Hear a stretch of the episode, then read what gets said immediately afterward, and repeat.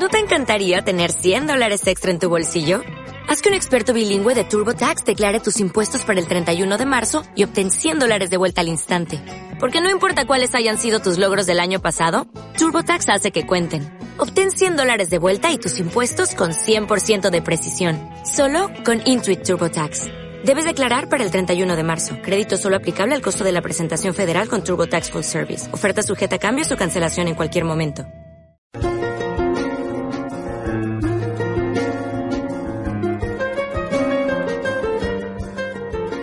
Aquí comienza Historia de Villanos. El programa que une el pasado de las villas serranas con la historia grande de la Argentina y del mundo.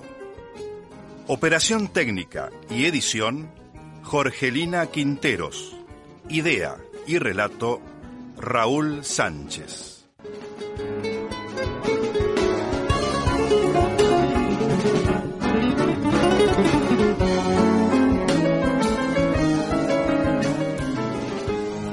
Bienvenidos a una nueva historia de villanos.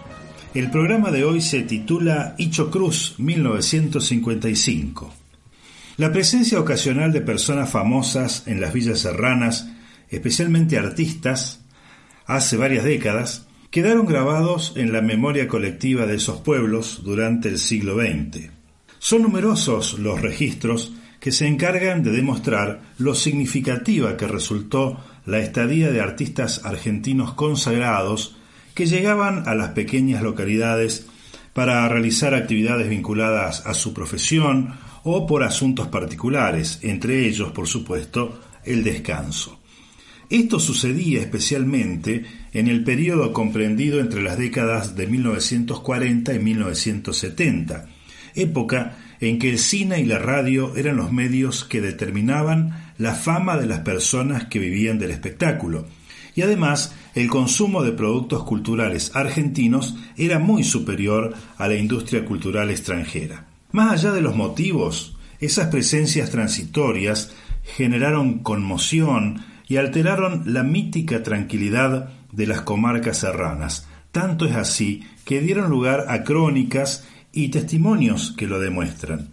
En este programa del ciclo Historia de Villanos, les propongo evocar y analizar el paso de uno de los artistas más reconocidos de su época por una de las denominadas comunas del sur de Punilla. Un hombre que ha perdido a la pareja y no logra recuperarse, encuentra a una mujer en la calle que se le parece y se obsesiona con ella de manera trágica y peligrosa.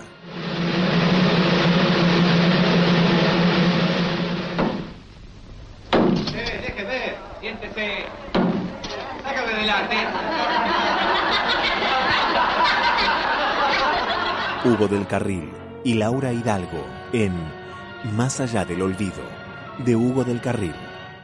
Lo que acabamos de escuchar es el anuncio que en el año 2012 hacía el canal de cine Cinear del reestreno de la película Más allá del olvido. Esto nos introduce entonces en el caso concreto que vamos a compartir hoy. Para ello nos ubicamos en Villarrío y Chocruz, en diciembre de 1955. Pero antes de narrar los hechos, hablemos un poco de este centro urbano, Villarrío y Chocruz, que comenzó a generarse como tal hacia 1940, pero el nombre Icho Cruz es quizá la denominación más antigua en la toponimia de la región meridional del departamento Punilla. Liliana de Denaro, en su libro Pasado y presente del sur de Punilla, Pedanía Santiago, indica que la expresión Icho Cruz existe desde el siglo XVI. También afirma que un puesto de la estancia jesuítica de Alta Gracia, a la que pertenecía la zona en cuestión, se llamaba, precisamente, Icho Cruz, un nombre que mezcla el español con el quichua y que significa cruz de paja. Luego de la expulsión de los jesuitas, estas tierras pasaron a ser administradas por la Junta de Temporalidades, después vendidas a Antonio de Redondo, formando parte de la estancia San Antonio. Esto lo contamos en un programa del ciclo Historia de Villanos, donde hablamos precisamente de lo que pasó con todo el patrimonio material que los jesuitas tenían en Córdoba después de que fueron expulsados por el rey español Carlos III a fines del siglo XVIII.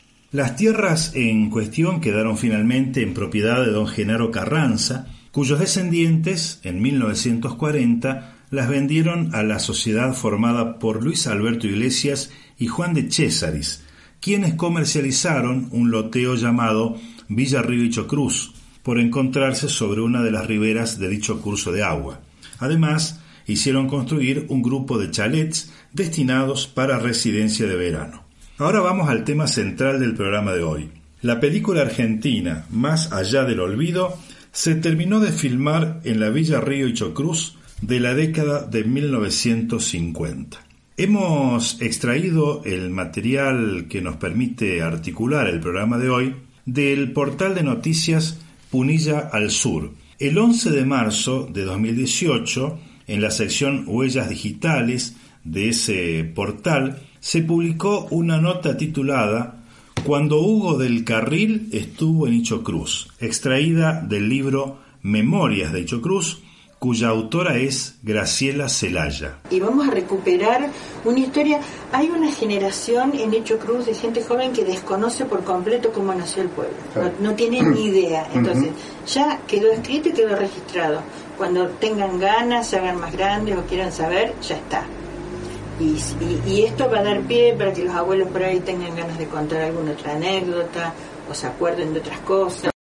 Escuchábamos precisamente a Graciela Celaya en una entrevista que se le realizó en el programa 168 horas que conduce Rubén Tomasi con motivo de la presentación de su libro en el año 2016.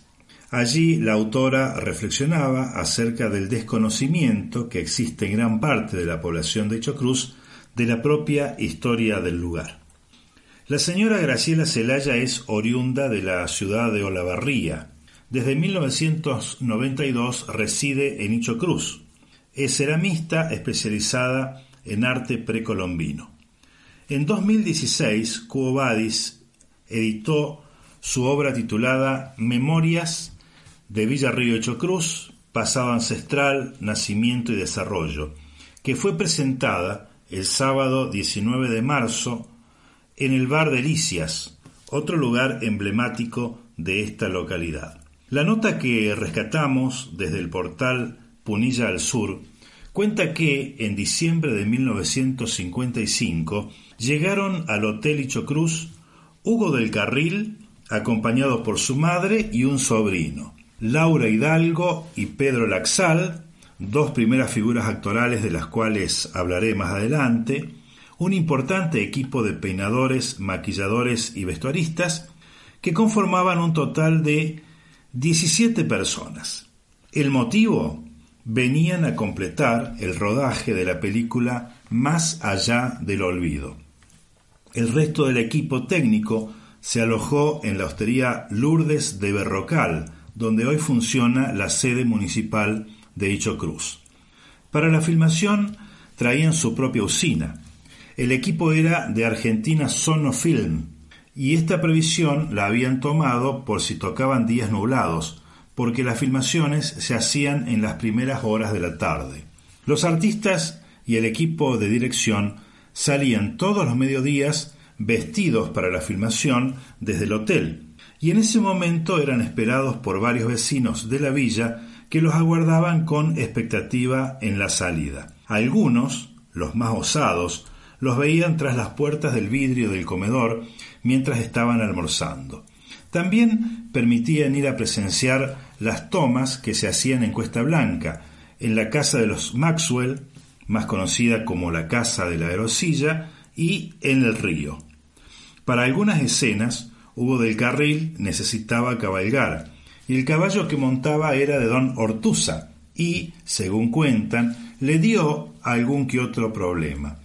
También una joven vecina de Cruz Estela Escalante supo hacer de doble de la actriz Laura Hidalgo en algunas escenas de riesgo. Hubo una notable coincidencia para el anecdotario de Cruz. Por esos días se encontraba en Villa Carlos Paz Luis Andrini, quien, al enterarse de la estadía de Hugo del Carril en Cruz, no dudó en venir a saludarlo y a pasar un rato con él. Esto provocó un gran revuelo en el pueblo y un hecho muy significativo para la historia local, ya que se trataba de dos de las más importantes figuras de la época de la cinematografía y la música. Y este encuentro me hizo tanto mal que si lo pienso más termino.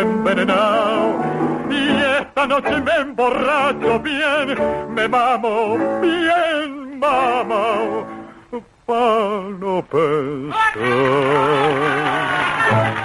Para matizar nuestro relato, escuchábamos a Hugo del Carril cantando tango. Esta noche me emborracho es una recreación de uno de los grandes éxitos de Enrique Santos Discépolo, extraído de la película A Media Luz.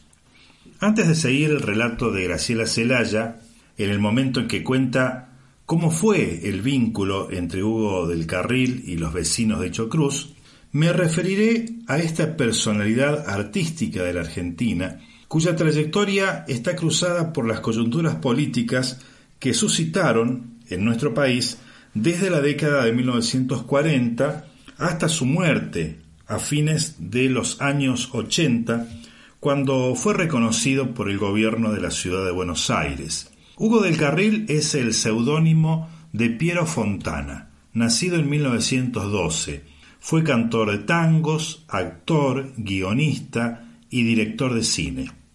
En el portal Historia de Hoy puede leerse una biografía muy interesante de este artista, escrita por Leo Balistrieri, de la que rescato el siguiente fragmento.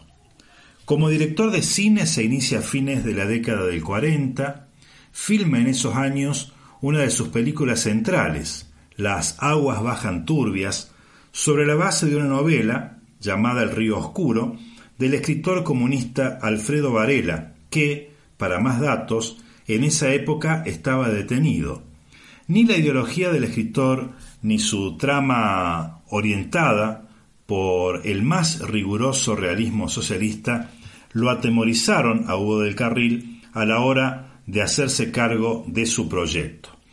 Cuando dije que el escritor Alfredo Varela estaba detenido, por supuesto se trataba por una persecución de tipo política y no por un delito común. La trayectoria de Hugo del Carril como director de cine fue tan importante como la de cantor y actor. Su ópera prima fue Historia del 900. Después vinieron Surcos de Sangre, El negro que tenía el alma blanca, y en 1954 una de sus obras cumbres, La Quintrala. Su cine, por supuesto, que es controvertido, pero no se lo puede desconocer. Las películas de Hugo del Carril se comprometen con el drama social y en otro registro con dramas existenciales, como sucede en la película Más allá del olvido. Para quienes no lo saben, y continuando con la historia de Hugo del Carril, o quizá no lo recuerdan. En 1949, este cantante le puso voz a la marcha Los Muchachos Peronistas, compuesta posiblemente en 1948, siendo esta aún la versión más escuchada. Hugo del Carril era socialista, pero desde un primer momento adhirió al peronismo, al que consideraba la versión nacional del socialismo, y de cuya irrupción en la vida política argentina él fue un testigo presencial. De más está decir entonces que el derrocamiento del primer peronismo en 1955 le significó a Hugo del Carril un periodo de cárcel no muy largo y luego el exilio en México, regresando años después cuando Arturo Frondizi el candidato de la Unión Cívica Radical Intransigente en las elecciones de 1958, ya había asumido como presidente, gracias, recordemos, al Pacto de Caracas. Por eso llama la atención la fecha en que los testigos cuentan esta irrupción de Hugo del Carril y su elenco en diciembre de 1955 en Icho Cruz, siendo que a mediados de septiembre del mismo año se produjo el golpe de Estado y Eduardo Lonardi había sido desalojado del poder a mediados de noviembre y con su caída se desató con toda intensidad la maquinaria de represión, prohibición y proscripción contra el peronismo, sus bases, sus dirigentes y símbolos. Se cuenta que Hugo del Carril eh, estuvo detenido eh, poco tiempo, pero después fue liberado y ahí aprovechó para terminar el rodaje, aquí en las sierras de Córdoba, de la película Más allá del olvido. Por esto es muy acertado el dato que brinda Graciela Celaya al comenzar la nota cuando afirma que la delegación artística llegó a Villa Río y Chocruz a completar el rodaje de la película Más allá del olvido. Estoy citando palabras textuales. El estreno, según fuentes consultadas, se produjo en 1956. Ahora retomamos la narración de la autora del libro Memorias de Icho Cruz. A del Carril lo recuerdan comportándose con gran amabilidad hacia la gente y el personal del hotel. El día en que se retiraban del pueblo, después de haber terminado el rodaje, se despidió personalmente de cada uno de los empleados, hasta con los de la cocina, y aprovechó para bromear con ellos, porque no pudieron cumplirle el deseo de comer un cabrito asado. Una de las noches anteriores tuvo la gentileza de cantar unos tangos para los presentes. Cabe recordar que en aquellos años el hotel era muy visitado y por largos períodos. Luciana Núñez, quien fue la encargada de atenderlos durante su estadía y brindar estos recuerdos, evoca especialmente el tango Pobre Gallo Batarás. También quedó grabado en su memoria y en su corazón una deferencia que tuvo Hugo del Carril. En la última comida se ocupó de pasar un plato por toda la delegación recogiendo la propina. Estaba destinada para ella, y fue tanta que le dejó lleno, muy lleno, el bolsillo de su uniforme. Sin embargo, lo que más le gustó fueron los dos besos, uno en cada mejilla, que recibió de despedida. Pobre gallo se te está abriendo el pellejo. Ya ni para dar un consejo, como dicen te encontrarás, porque estás enclenque y viejo pobre gallo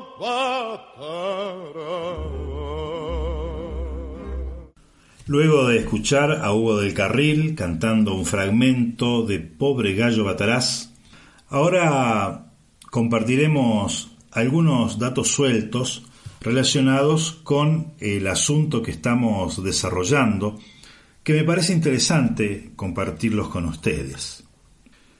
Algunos de los actores que trabajaron en la película Más allá del olvido. Me referiré en primer término a Laura Hidalgo, actriz coprotagonista de esta película, en la que interpreta dos personajes opuestos con el mismo rostro. Le decían la Hedy Lamar argentina por su parecido a la actriz e inventora vienesa que, dicho sea de paso, y por esto la menciono especialmente, fue esposa de Fritz Mandel, uno de los dueños del Castillo de la Cumbre. Laura Hidalgo fue una exitosa figura de la época de oro del cine argentino, nacida en Rumania, murió en California, Estados Unidos. Pedro Laxal fue otro actor importante del elenco de esa película, Más allá del olvido, es un actor francés radicado en la Argentina, muy popular en la radio y en el cine. Nació en 1900 y falleció en 1965 en forma inesperada, luego de pasar 20 días en estado de coma, en el que ingresó por una reacción luego de que fuera vacunado contra la rabia a raíz de la mordedura de una perrita callejera a la que quiso ayudar después que había sido atropellada por un automóvil. La película, Más allá del olvido, fue estrenada, como dije, en 1956. Está basada en la novela del belga Georges Rodenbach, Brujas la Muerta, publicada en 1892. Este film sería comparado por su similitud con Vértigo de Alfred Hitchcock que se filmó después.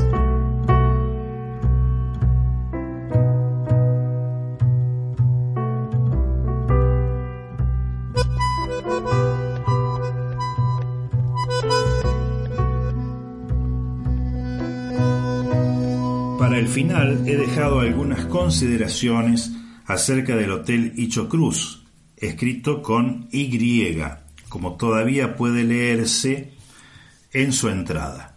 Considero que este edificio forma parte del patrimonio arquitectónico histórico de la región sur de Punilla, especialmente de la localidad de Villa Río Icho Cruz. Fue construido poco después de habilitarse el loteo, que dio lugar a este centro urbano. En las ediciones de 1945 del periódico Carlos Paz, ofrecía este hotel, mediante avisos, su oferta turística pionera en la región. Ubicado en la esquina de República Argentina y Entre Ríos, hoy se encuentra rodeado de edificaciones, pero en sus inicios lucía imponente, especialmente si se lo observaba desde el río.